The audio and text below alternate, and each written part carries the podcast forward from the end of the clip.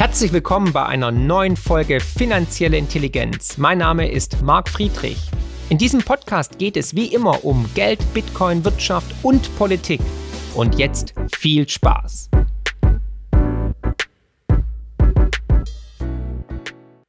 Herzlich willkommen zu einer neuen Folge. Marc spricht mit heute Professor Dr. Stefan Homburg. Hallo, Herr Homburg. Hallo. Ja, Sie sind ähm, nicht nur Ökonom, Sie haben auch Mathematik, Philosophie studiert und Sie wurden sogar 1996 vom damaligen Bundesfinanzminister Theo Weigel in den wissenschaftlichen Beirat des Ministeriums berufen. Später sogar von Gerhard Schröder, der ja bei der SPD war oder ist, wer weiß. Wenn man sie googelt, sie sind ja ein großer, großer Kritiker der Corona-Maßnahmen, auch des Euros, aber wenn man sie googelt, und ich habe jetzt mal auf Wikipedia geschaut, wobei natürlich, wir wissen alle, Wikipedia ist nicht mehr vollzunehmen, steht da, einer breiten Öffentlichkeit bekannt wurde er durch seine umstrittene Kritik an den Regierungsmaßnahmen und die Verbreitung von Falschinformationen während der Covid-19-Krise. Sie sind mir so aufgefallen, dass Sie haben immer versucht, faktenbasiert, ohne Emotionen zu argumentieren. Nichtsdestotrotz ähm, habe ich jetzt, als ich bei Twitter gefragt habe, welche Fragen meine Follower oder die Menschen an Sie haben, noch nie so viel Hass gesehen oder auch ähm, ähm, un, un, unreflektierte Kritik. Äh, Sie polarisieren also. Was ist da passiert? Was ist da vorgefallen? Wie konnte das so eskalieren? Weil Sie sind ja ein ganz nüchterner norddeutscher Wissenschaftler, der auch eine gute Reputation hat. Ja, also äh, es hängt alles zusammen mit einem Gastbeitrag am 15. April in der Welt. In der 2020. Welt, ja. ja. ja. genau, 2020. Also praktisch im ersten äh, Lockdown, mitten genau. im ersten Lockdown. Mhm. Da habe ich einen großen Artikel geschrieben mit der These, dass Schweden das besser macht als Deutschland, weil sie eben nicht Schulen, Kirchen, Kultur, Universitäten, Gaststätten alles geschlossen haben, sondern äh, ja, locker mit der Sache umgegangen sind.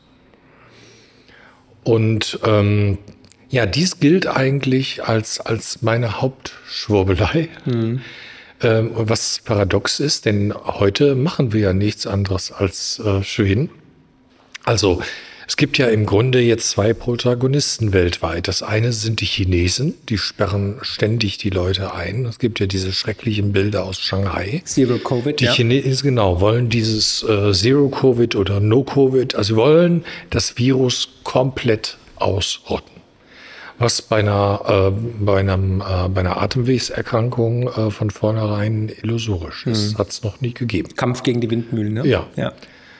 Der, das andere, äh, der andere Protagonist ist Schweden. Die haben von Anfang an gearbeitet, immer ohne Lockdown, immer ohne Masken, manchmal mit Empfehlungen und dann wird auch immer wieder betont, ja, die hatten ja auch Maßnahmen. Aber das war dann so irgendwie nach 22 Uhr kein Alkohol in Gaststätten mehr. also vollkommen mhm. ähm, verschieden. Mhm. Ja, das Paradoxe ist, ähm, die Politik in, in praktisch allen Ländern hat sich im Grunde dem schwedischen Weg angeschlossen, den ich vor zweieinhalb Jahren gefordert mhm. hatte. Also äh, im Grunde nicht diese extremen Maßnahmen zu mhm. ergreifen. Das Ganze interessanterweise stand auch bis 2020 in den Lehrbüchern der Epidemiologie ja. und den WHO-Leitlinien. Man ja. hat alles anders gemacht wie zuvor eigentlich. Ne? In, genau. in die Pandemie reingeimpft und ja. so weiter. Aber um auf Ihren Punkt jetzt mhm. äh, zu kommen, mit gut zwei Jahren Verzögerung macht man jetzt das, was ich damals in dem mhm. Artikel mhm. äh, vorgeschlagen habe. Aber ich bin der Verbreiter von Falschinformationen. Mhm, ja. Während Herr Drosten, der äh, auf dieser No-Covid-Schiene äh, reitet, im Grunde eher von der Politik jetzt überhaupt nicht mehr beachtet wird. Ja. Aber versuchen Sie mal in seinen Wikipedia-Artikel die kleinste Kritik reinzubekommen, werden Sie direkt lebenslang mhm. gesperrt. Ja. Hat mir jemand erzählt, der mhm. da auf Wikipedia tätig ist. Mhm. Also Fakt ist tatsächlich, also viele Ihrer Aussagen, ähm, Ihrer fundierten Argumente sind ja tatsächlich eingetroffen. Also jetzt auch im Rückspiegel der Geschichte. Ähm, wir wissen, es gab keine Pandemie der Ungeimpften. Wir wissen, die Impfung schützt nicht vor Ansteckung, schützt nicht vor Weitergabe. Ob sie vor schweren Verläufen schützt, ist noch unklar, eher wohl nicht, wenn man sieht, dass viele Geboosterte auch in der, auf der Intensivstation sitzen und liegen. Ähm, aber hat, hat Sie das überrascht, was es für einen Gegenwind ausgelöst hat? Hätten Sie das erwartet nach diesem Artikel, dass man auf einmal so diskreditiert, stigmatisiert wird und auch ja, die Reputation teilweise verliert? Äh, nein, also hätte ich absolut nicht erwartet. Würden Sie es anders machen? Bereuen Sie es? Ähm, nee, ich, ich fand es schon richtig. Also ich hatte ja. ja zwei Punkte im Grunde immer nur gemacht, dass Schwedens Weg richtig ist und dass dieser R-Wert, auf den die ja. Bundesregierung vor zwei Jahren äh, das ganze Gewicht legte, dass der schon vor dem Lockdown unter eins gefallen war. Mhm. Das sieht man in einer ja. RKI-Grafik. Mhm. Äh, trotzdem gibt es eine unglaublich, ähm, unglaubliche Propagandamaschine, die immer undifferenziert sagt, äh, Homburg lügt äh, mhm. und so weiter. Bis heute ist mir nicht klar, ob die Leute alle bezahlt sind oder ob die dumm sind oder dergleichen. Ähm, so wie Sie sagen, ich habe hauptsächlich äh, Daten vom RKI ja. und Statistischen mhm. Bundesamt und der WHO und so verteilt. Und auch immer mit Links. Mhm. Also ich mag nicht auf Twitter und in den sozialen Medien, wenn da einfach so Bilder kommen, weil ja. es gibt da eben auch Fakes. Und ich mache es immer mit, mit Links. Jeder mhm. kann es äh, überprüfen. Woher der Wind kommt, weiß ich nicht. Ich habe am Anfang einen großen Fehler gemacht, muss ich sagen. Denn ich hatte 30 Jahre lang mit äh, Medien nur gute Erfahrungen gehabt. Also bin immer wieder eingeladen worden zu Talkshows. Ja. Zum Beispiel Maybrit Illner und mhm. dergleichen war ich mehrfach habe immer wieder Gastbeiträge für große Zeitungen geschrieben und vor allem sehr viele Interviews gegeben. Und äh, bin immer erstklassig behandelt worden. Also nie falsch zitiert worden. Die meisten haben mir Zitate auch zum Autorisieren geschickt. geschickt. Mhm. Und deshalb war ich im Mai 2020 ganz arglos, als mich ein Bastian Brinkmann von der Süddeutschen Zeitung anrief und wollte von mir auch sowas zum R-Wert wissen, habe ich ihm erklärt. Und dann wollte er immer wieder wissen, das hat er mindestens dreimal äh, gefragt, welche Art Verschwörung eigentlich dahinter steht. Da habe ich ihm gesagt, nee, also ich bin Zahlenmensch. Äh, ich, ich kann Ihnen zu diesen epidemiologischen Dingen, zu den mathematisch-statistischen Dingen was sagen. So Verschwörung, Geheimdienste und so, das ist nicht meine Baustelle. Ja. Ja, aber er hatte wohl den Auftrag dazu. Da hat sich das selber Narrativ so zu ja, stricken. Ja. Genau. Mhm. Und dann hat dieser Herr Brinkmann in der Süddeutschen großen Artikel gemacht. Ähm, ja, ich würde nicht genau sagen, welche Verschwörung es sei, aber gerade das sei ja typisch für Verschwörungstheoretiker. Ja. So, wenn so ein Artikel dann in der Süddeutschen ist, dann kommt der auch sofort in die Wikipedia. Wikipedia. Mhm. Ne? Und dann ziehen andere wie Tagesspiegel und so nach. Ja.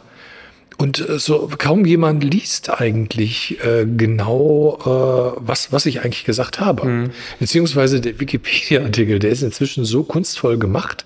Sie können überhaupt nicht erkennen, was ich eigentlich gesagt mhm. habe. Es sind nur Meinungen Dritter über mich. Mhm, und die sind alle negativ. Ja, ja. das ist spannend. Aber jetzt haben Sie ja sich ohne Not eigentlich in ein Metier bewegt, das ja nicht sozusagen zu Ihrer Kernkompetenz gehört. Sie hätten ja auch gar nichts sagen können, hätten weiterhin Ihr gutes Leben leben können. Ähm, Gab es denn irgendwann mal einen Punkt, als Sie gesagt haben, also ich, jetzt lasse ich es einfach, jetzt ist es mir zu viel. Oder dass ihre Frau an sie herangetreten ist und gesagt, Mensch, Stefan, hör auf, die Nachbarin schaut mich schon schief an oder irgendwie sowas. Gab es den Punkt? Äh, mehr, mehrere Punkte. Glaube also erstens, äh, also klar, klares, definitives Nein. Mhm. Okay.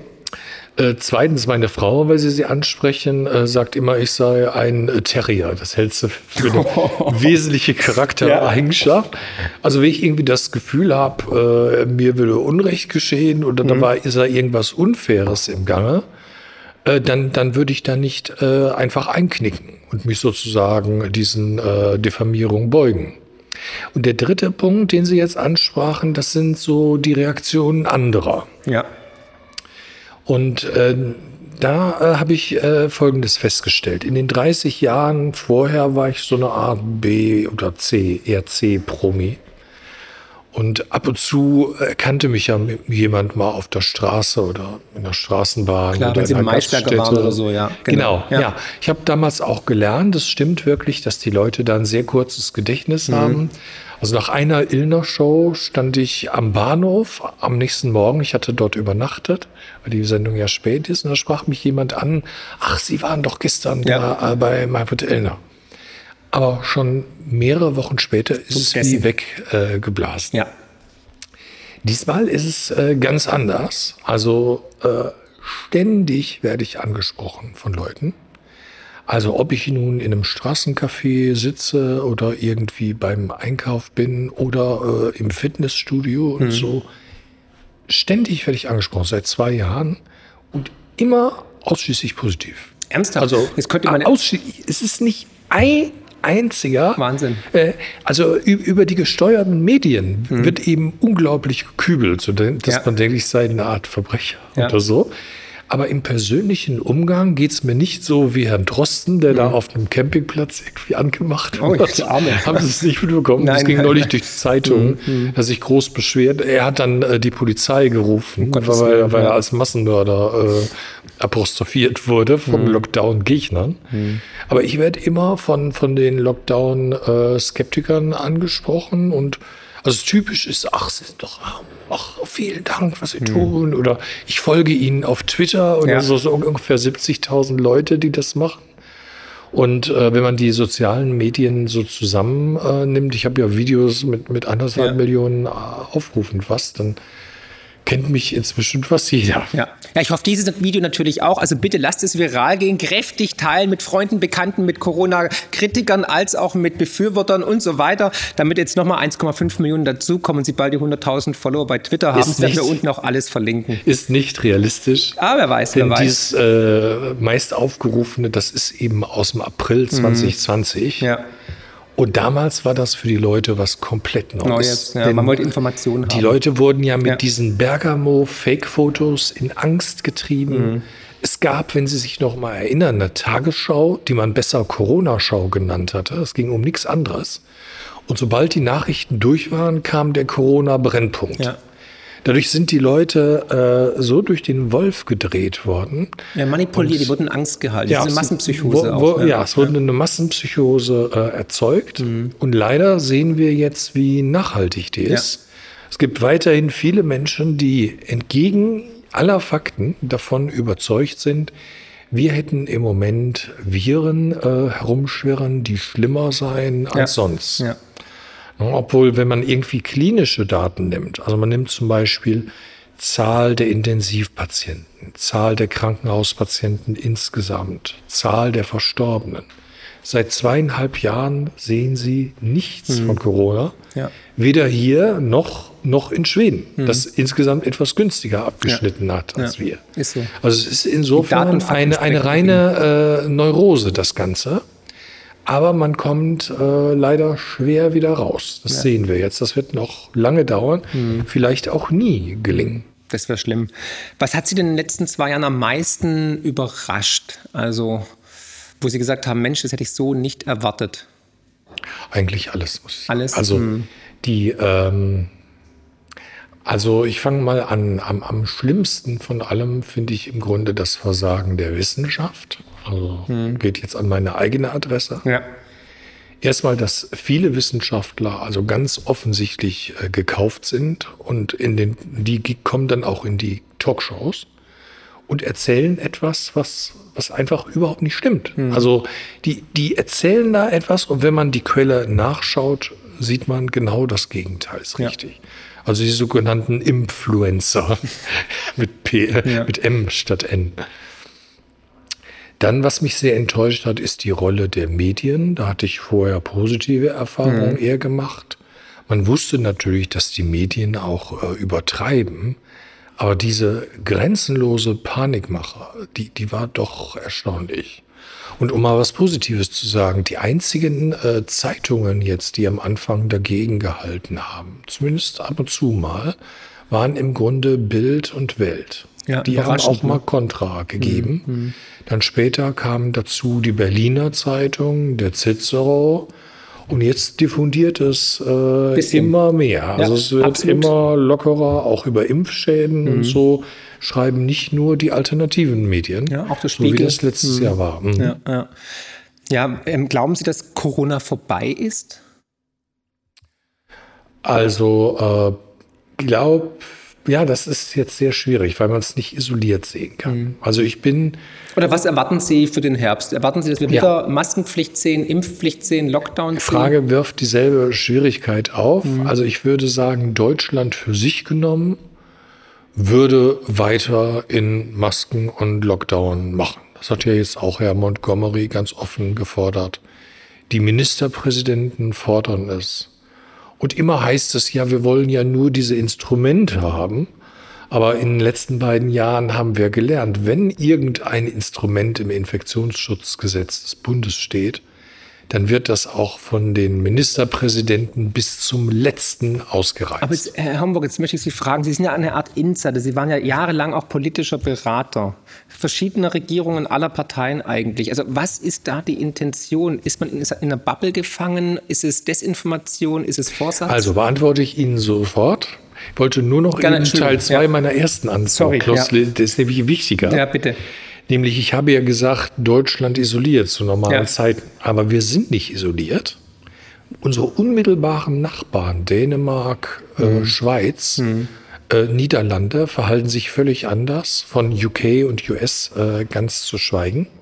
Und der zweite Punkt ist, wir haben eben mit dem Krieg eine weitere sehr wichtige Krise. Und die Politik überlegt sich schon, was sie den Leuten eigentlich äh, zumuten kann. Da haben wir jetzt eben äh, das Wort Volksaufstand von der Außenministerin äh, gehört, der befürchtet wird. Der thüringische Geheimdienst äh, sagt, äh, wenn da jetzt äh, Lockdown und zum Beispiel abgestellte Heizungen im Winter zusammenkommen, dass man dann ganz andere Dimensionen erleben würde als bei den Spaziergängen vom letzten Mal. Und deshalb komme ich insgesamt zur Prognose, sie werden nichts äh, Hartes machen. Ich denke, sie werden, um die Neurotiker äh, zufriedenzustellen, äh, wieder äh, Zwangsmasken einführen. Auch wenn Schweden zweieinhalb Jahre keine hatte und man mit Händen greifen kann, dass es nutzlos ist, mhm. werden sie es machen, eben weil sie auf alle Wählerschichten äh, achten müssen. Aber dass sie wieder äh, Theater und Co. schließen, glaube ich nicht. nicht. Mhm. Und das leitet jetzt über äh, unmittelbar zu Ihrer schwierigen Frage über. Äh, warum verhalten die sich so eigentlich?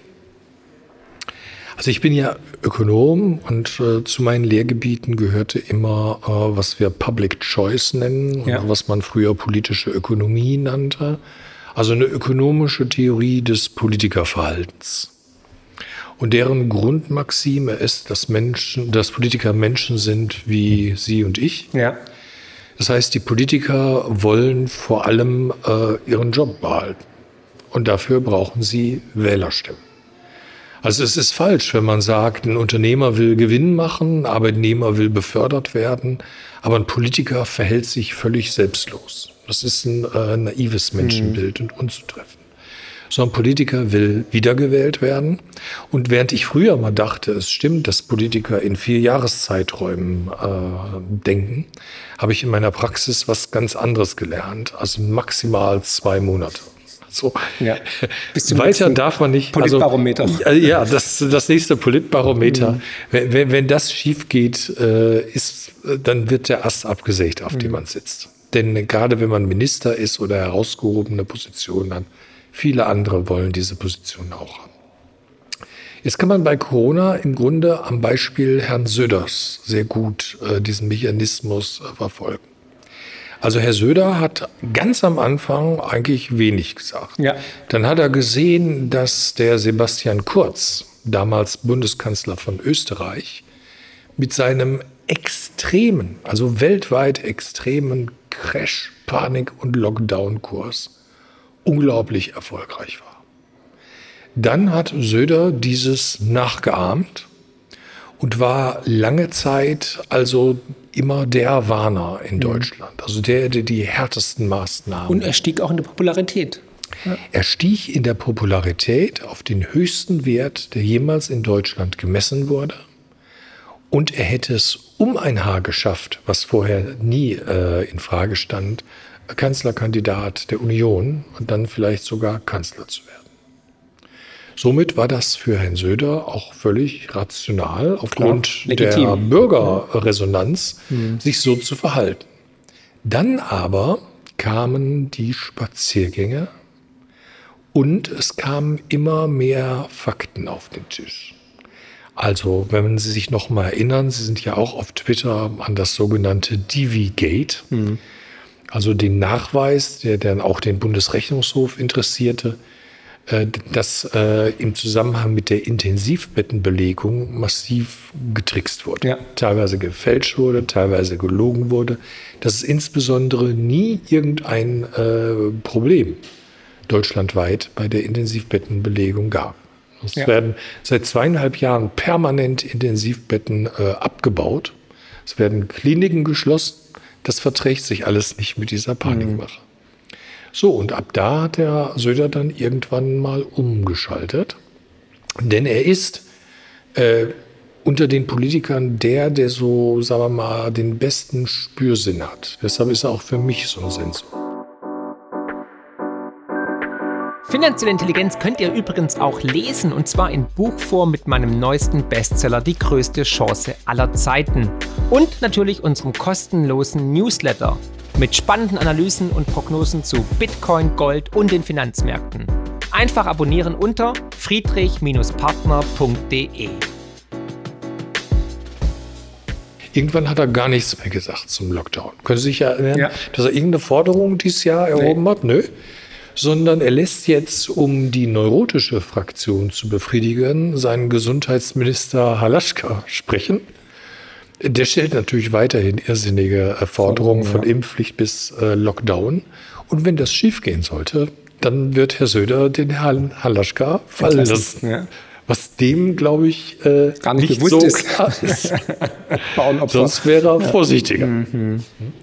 Insofern, ähm, es kommt in der Politik immer wieder zu extremem Versagen, also zu falschen Entscheidungen, die dem Wohle des Volkes nicht zuträglich, sondern abträglich sind. Das ist ganz normal. Und da braucht man keine bösen Verschwörungen ähm, dahinter zu vermuten. Das sind unglaublich viele äh, komplizierte Prozesse. Also es spielen dort Lobbys rein, äh, die die Neigung der Menschen zu Neurosen und Panik und dergleichen.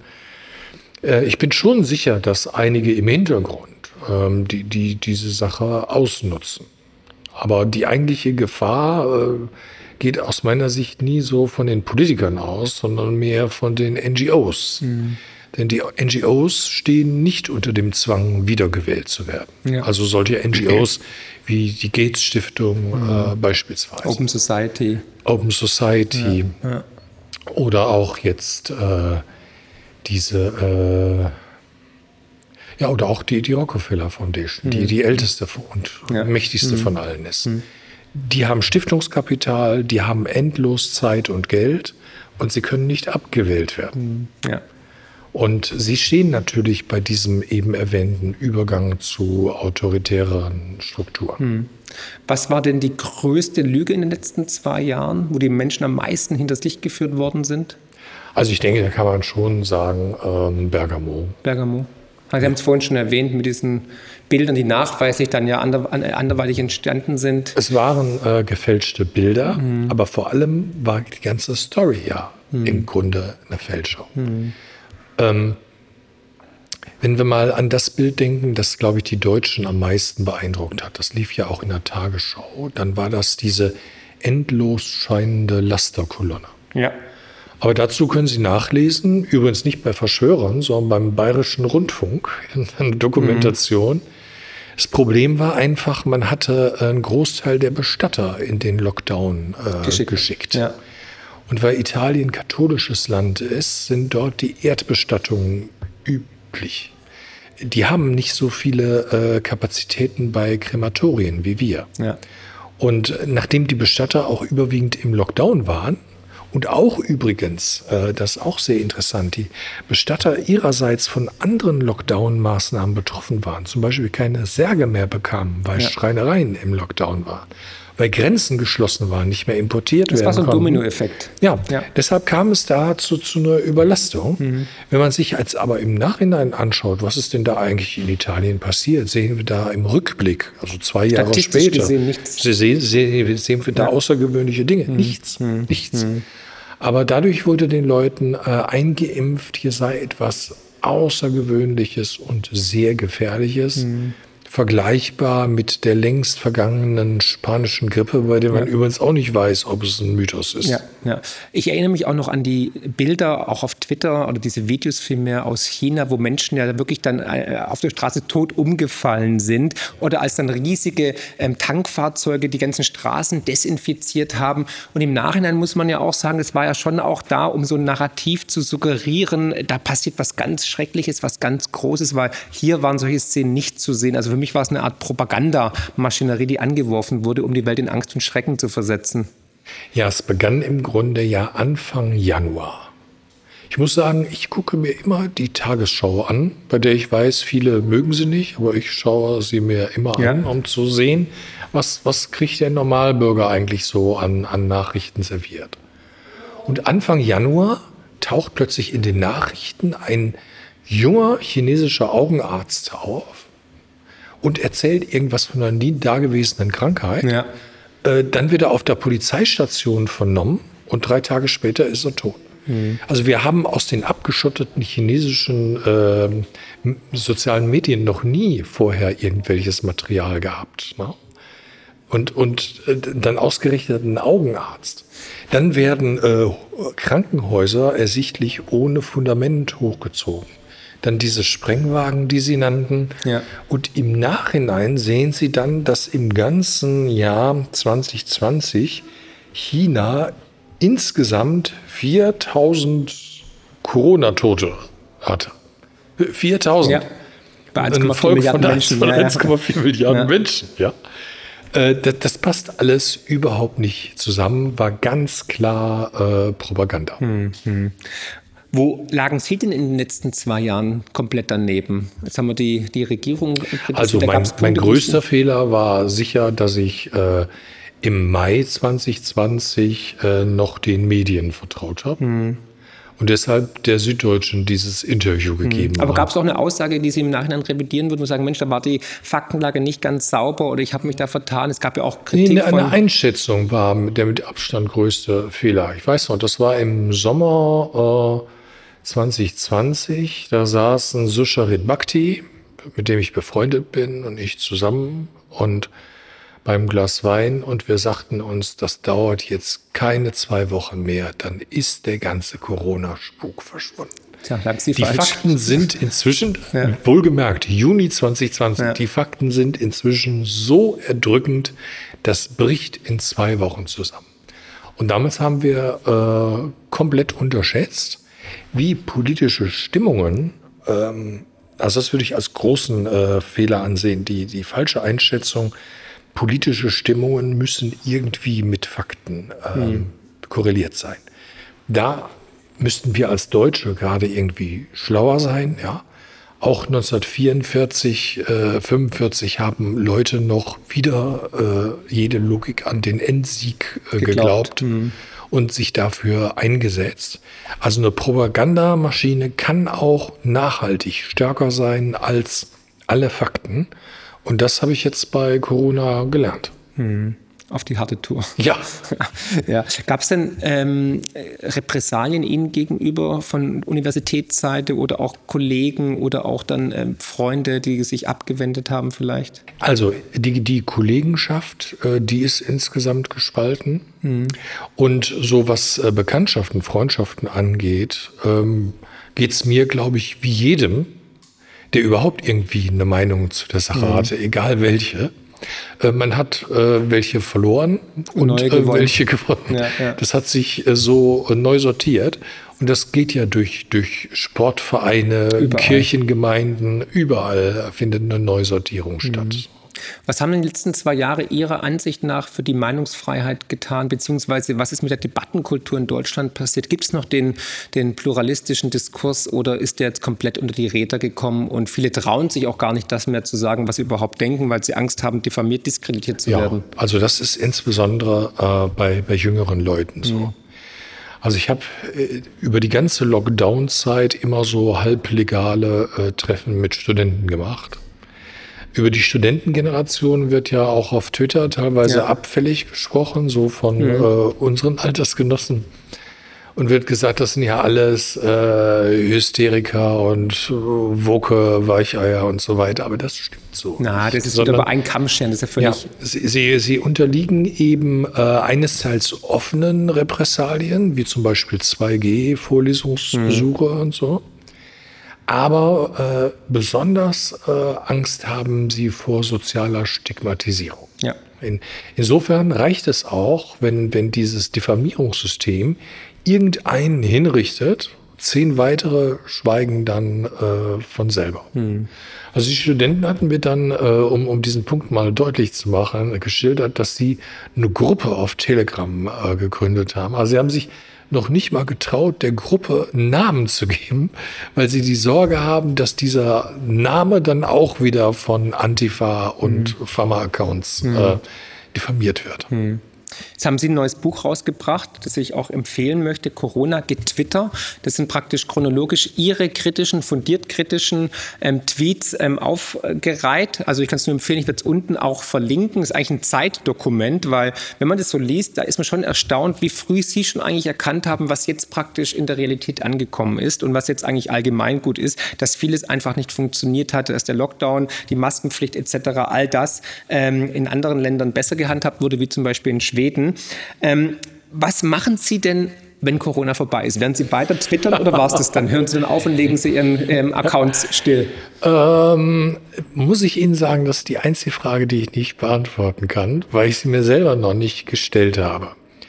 Äh, diese fundamentale Fehleinschätzung im Juni 2020 ließ mich glauben, das habe ich auch in dem Buch vorne geschrieben und beschrieben, äh, dass es mit Twitter bald zu Ende ist, weil sich Corona von selber Auflöst. erledigt. Jetzt im Nachhinein muss ich sagen, es laufen dort ja sehr viele politische äh, und ja. interessante Diskussionen. Und es ist schon richtig, dass Twitter eben das politischste äh, mhm. Medium ist. Mhm. Alle Politiker und Journalisten, äh, die irgendwie bedeutend sind, sind da auch selber vertreten. Ja. Also ich ziehe das gegenüber Facebook und Instagram mhm. oder so klar mhm. vor. Die gucke ich auch nie mhm. an, weil äh, ich habe nicht so eine Bilderaffinität. Ja. Ja. Aber jetzt haben Sie sehr, sehr, sehr viele richtige Aussagen getätigt. Vieles wurde jetzt, wie gesagt, auch bestätigt durch die Entwicklungen. Gab es denn irgendwo eine Art auch von Protagonisten oder Medien, eine Art des Entgegenkommens, des Entschuldigens, der Rehabilitation? Nein, das kann man auch nicht ernstlich erwarten. Nein, Gar so, nichts? Okay. Nein, nein, das gab es nicht und das wird es auch nie geben. Und das wäre auch gegen jede geschichtliche Erfahrung. Eigentlich ja. schade und traurig, ne? Es hat sich auch nach dem Ende des Zweiten Weltkriegs niemand entschuldigt. Mhm. Mhm. Ja. Okay, gut, schade. Ähm, ich hatte ja ähm, auf Twitter geschrieben, dass ich mit Ihnen spreche und wollte auch dann natürlich wissen, was die Leser oder ja. Ihre Fans auch äh, von Ihnen wissen wollen. Da waren unzählige Fragen dabei. Einige waren sehr amüsant und da möchte ich auch mal jetzt ein paar zum Besten geben. Und zum Beispiel hat einer gefragt, wie viele Anzeigen haben Sie eigentlich bekommen? Wurden Sie angezeigt? Ja, hätte ich, äh, gut, dass wir das Interview erst jetzt machen, äh, letzte Woche noch falsch beantwortet. Äh, ich habe aber dann bei einer Anzeige mal äh, Einblick bekommen über meine Anwältin in die gesamte Strafakte und habe gesehen, also über ein Dutzend. Äh, das Anzeigen ganze, gegen Sie, Strafanzeigen gegen mich, das ganze Strafgesetzbuch rauf Durch. und runter. Wer ist da der Absender? Ah, nee, das weiß man ja, ja nicht. Okay. Man, man, sieht nur äh, immer so ein Aktenzeichen und den Paragraphen. Nur äh, die, die meisten äh, dieser äh, Strafverfahren sind aus 2020. Mhm. Und ich glaube, Sie kennen das ja als Twitterer so, wenn Sie irgendwas Kontroverses machen, dann wird das Twitter gemeldet. Ja. Na, so als, als Hassbeitrag oder Beleidigung oder irgendwas. Ne? Also ja. sobald man, übrigens der kürzeste Tweet von mir, der gemeldet wurde als, als Hasspost, bestand aus nur vier Zeichen, nämlich dem Text Aha und ein Punkt. Fast leicht ironische Antwort. Mhm. Wurde auch gemeldet. Ah, okay. Straftaten können Sie ja heute online melden. Mhm. Ich denke, dass dieselben, die da auf Twitter unterwegs sind, auch den ganzen Tag dann die melden. Staatsanwaltschaften okay. massenhaft behelligen, mhm. die das aber sofort einstellen. Mhm. Jedenfalls ist mir nicht bewusst, dass ähm, dass da noch gegen mich vorgegangen wird. Hm. Können Sie, die andere Frage von dem Leser war, können Sie noch frei durch Hannover äh, laufen? Kommen Leute auf Sie zu? Das haben Sie vorhin schon teils Habe ich eben beantwortet, genau. ja. Kommen. Aber immer mit Zustimmung meistens? Nein, nicht meistens, sondern immer 100 pro. Wahnsinn. Also mich hat noch nie einer schief angeguckt. Mhm. Fühlen Sie sich damit dann auch bestätigt, beziehungsweise glauben nee, Sie, es steht? So, das ist das, was wir Ökonomen Selbstselektion nennen. Okay. Es gibt sicher auch Kritiker, die mich durch die äh, Stadt gehen sehen. Aber nichts sagen. Und die, die sagen dann aber nichts. Mhm. Ne? Und ich wohne ja in einer Stadt, wo die Leute relativ gut erzogen und höflich sind, in Hannover. und ähm, das wäre äh, so, so eine typische äh, Autosuggestion, dass man denkt, ah, alle äh, stimmen dir zu. Das, mhm. das ist nicht so, sondern mhm. das ist eine Selbstselektion. Nochmal zu den Anzeigen vielleicht eine Ergänzung. Also eine äh, Anzeige äh, habe ich ja bekommen, die ist ja groß im Netz rumgegangen, äh, dass ich gegen äh, den Maskenzwang verstoßen hätte. Und zwar, weil ich auf einer Versammlung gewesen sei. Ein-Mann-Versammlung, war das das? Äh, ja, es war, es war so, ich war wirklich äh, dort allein unterwegs und stand dann neben einer Frau mitten auf Hannovers zentralem Platz Anfang Januar am ersten Einkaufstag ja. nach Neujahr. Da war unheimlich viel Trubel. Wir standen da zu zweit und sprachen da über die Weihnachtsdekoration. Und sie sagte, ja, sie ist ja lange nicht mehr in der Innenstadt gewesen wegen Massenzwang ja. und Lockdown und so weiter. Äh, das Lustige war, sie stand, was ich nicht wusste, drei Meter entfernt von ihrem Mann und ihrem Sohn, hatte sich von denen entfernt, weil sie eine Zigarette raucht mhm. und rücksichtsvoll sein wollte. Plötzlich wird ein Polizeikessel gebildet. Die Frau Nein. und ich Ernsthaft? stehen drin, ja. zusammen mit, mit acht älteren Leuten. Die Frau mhm. und ich stehen drin. Ihr Mann und ihr Kind stehen draußen. Mhm. Und dann wird eine Ansage gemacht, Sie sind eine politische Versammlung. Und äh, dann sagt sie, ja, hier besteht, äh, die Polizistin sagt, hier besteht Massenzwang. Ich setze sofort eine Maske auf. Mhm. Und dann fährt sie fort, gegen Sie werden jetzt hier Verfahren eingeleitet. Ich sage, wieso? Ich habe doch eine Maske auf. Ja, aber die hätten sie schon vor ja, aufhaben müssen. Völlig absurd. Die haben uns dann erst eine Viertelstunde lang gekesselt. Mhm. Dann haben mich vier Leute abgeführt Aha. und meine Personalien aufgenommen, äh, mir eine äh, Anzeige, ein Verfahren also angekündigt und einen Platzverweis für die gesamte Innenstadt Gilt bis äh, erteilt. nee, äh, nur für den Tag. Aha. Aber auf meine Nachfrage, was eigentlich Innenstadt ist, wie das definiert ja. ist, konnten sie schon nicht ja. mehr antworten. Ach ja. Jedenfalls bekam ich jetzt letzte Woche äh, ein Schreiben der Polizeidirektion, dass man äh, dieses Verfahren eingestellt hat. Denn die Polizei hatte eine Menge Videoaufnahmen und auf denen sahen sie, dass ich alleine hinging, mich ja. neben die Frau stellte und wir hatten weder Plakate noch Megafone ja. noch irgendwas. Wir unterhielten uns über die mhm. Weihnachtsdeko. Vielleicht ist da Twitter Ihnen auf die Füße gefallen, nach dem Motto, den kennen wir von Twitter, der ist gegen die Maßnahmen, der will jetzt hier die Revolution starten. Ist die Meinung der meisten Umstehenden, mhm. äh, dass ich gezielt ausgesucht Natürlich. wurde? Natürlich. Also anders macht es gar keinen Sinn. Auch nach einer Fluglandung, da kam ich aus Tansania und der Kapitän sagte plötzlich, es werden jetzt Stichproben gemacht nach der Landung. Und ich dachte nur so, aha, und ging dann im Hannover Flughafen raus und zehn Uniformierte kamen direkt auf mich zu und fragten, Sie sind ja Sie sind die Stichprobe. Und jetzt wollen wir mal Ihren Test äh, mhm. sehen. Mhm. Und Ihr Test ist nämlich äh, illegal.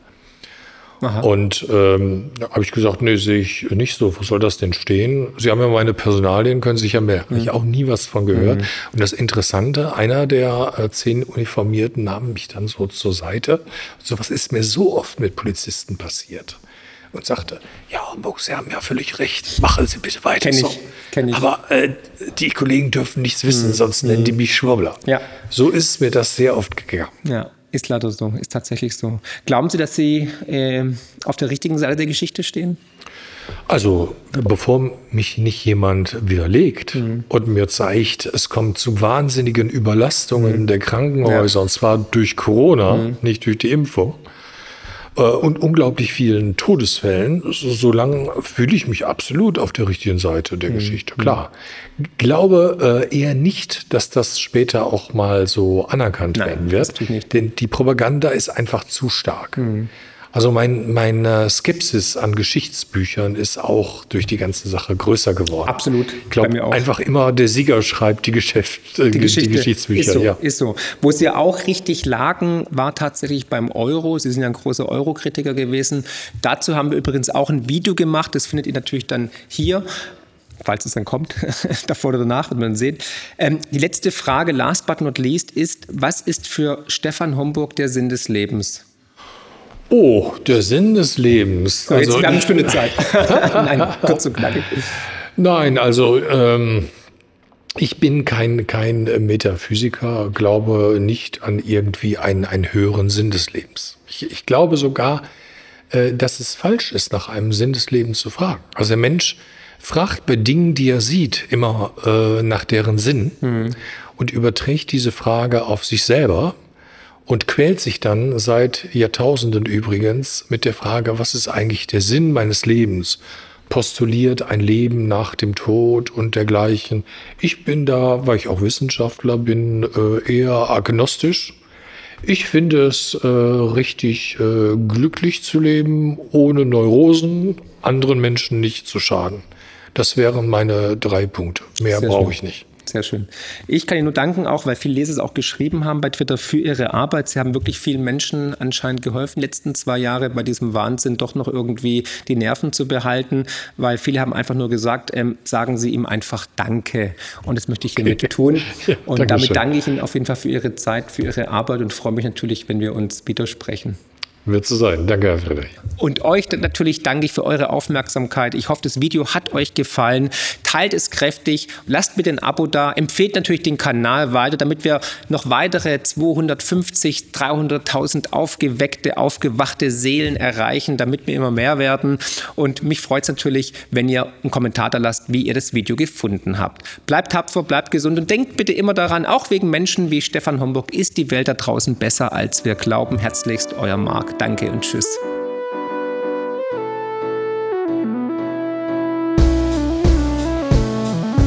Wow, was für ein Podcast. Ich hoffe, die Folge hat euch genauso gut gefallen wie mir. Ihr findet mich bei YouTube, Twitter und Instagram unter markfriedrich7. Für Lob, Kritik oder Themenvorschläge schreibt mir gerne eine E-Mail an podcast.mark-friedrich.de. Empfehlt den Podcast natürlich gerne weiter. Über eine positive Rezension bei Apple, Spotify und Co. freue ich mich natürlich mega. Weitere Informationen zu mir findet ihr unter mark-friedrich.de und zur Honorarberatung unter friedrich-partner.de. Ich freue mich jetzt schon aufs nächste Mal. Herzlichst, euer Marc.